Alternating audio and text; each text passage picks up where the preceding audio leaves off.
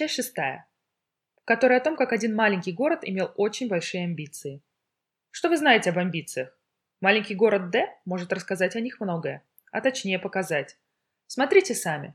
В нашем городке, в котором проживает почти 19 тысяч человек, да-да, не всего лишь, а почти, имеется, внимание, улица с самым длинным названием в Германии. Bischöflich-Geistlicher Rat Josef Zinnbauer. Кто успел посчитать, сколько букв? На этой улице, которую, кстати, тоже видно из нашего окна, находится одно единственное здание – дом престарелых.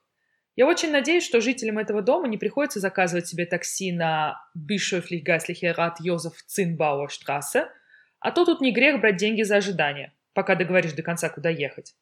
В нашем городе улицы поливают огуречной водой. Нет, я не сошла с ума. Пусть название намекает на это недвусмысленно. Когда я опубликовала первую часть заметок, статью с этой информацией мне прислала одна слушательница. Оказывается, чтобы не посыпать заснеженные дороги солью, в нашем городе их поливают водой, использованной на фабрике в городке по соседству. Там, как вы уже догадались, закручивают огурцы. Летом о нашем малюсеньком городе узнала вся страна. Потому что когда везде все было довольно благополучно, на огуречной фабрике разразилась эпидемия коронавируса. Это была жирная такая красная точка на карте региона с повышенным количеством инфекций. Зато очень легко было объяснить всем, где мы теперь живем. В маленьком городе имеется четыре автобуса. Желтый, зеленый, голубой и еще один голубой, на котором написано, что он красный.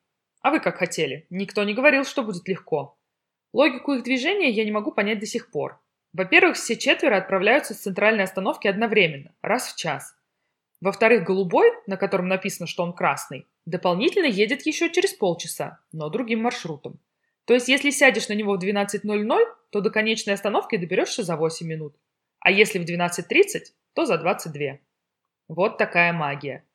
А чтобы внести немного позитивного в эту главу, расскажу вам о местном празднике, кульминацией которого в прошлом году стал фонтан. Нет, конечно же, не простой фонтан. Из него текло пиво. Самое настоящее баварское пиво. И можно было подставить заранее припасенную кружечку и насладиться. А еще здесь был красивейший рождественский рынок, веселые летние гуляния и удалая кирта, что-то вроде местного дня города. Отгадайте, что из этого мы не увидели. Правильный ответ – все. Вообще году, прожитому в маленьком городе, можно присвоить название «Все, чего мы не увидели, не посетили и не узнали».